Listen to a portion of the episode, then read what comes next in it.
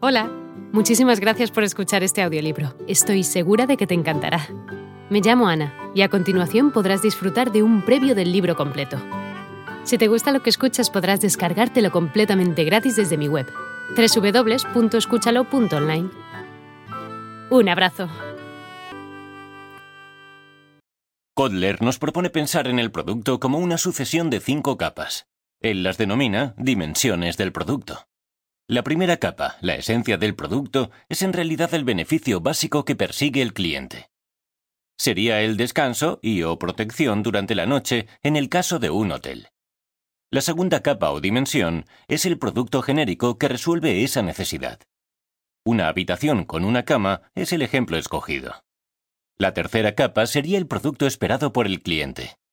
Cuando alguien contrata la pernoctación en un hotel, da por sentado que la habitación que le asignen tendrá, además de la cama, las correspondientes sábanas, mobiliario, cerradura en la puerta, etc. Las empresas que compiten por precio deberían ajustarse a lo que el cliente espera.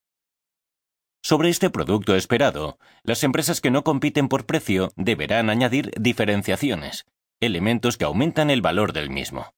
Se obtiene así el producto aumentado.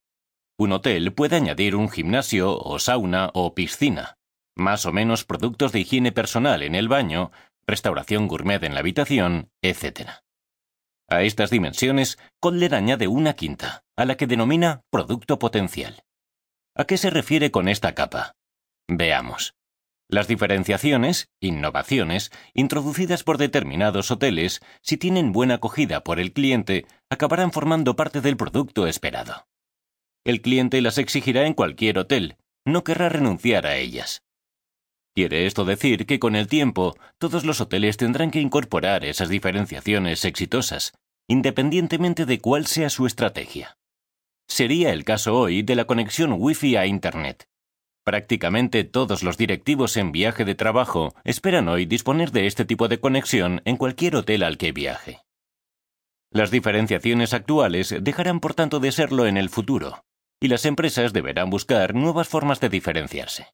Esas diferenciaciones futuras son las que Kotler sitúa en la capa del producto potencial, con el objetivo de que las empresas no se limiten a contemplar la situación actual, sino que se enfoquen en el futuro.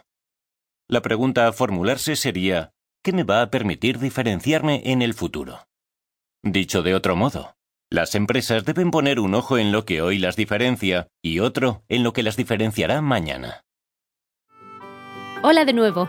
No está mal para ser solo una pequeña muestra, ¿verdad? Si te ha llamado la atención, recuerda que encontrarás este audiolibro completo y gratis en www.escúchalo.online.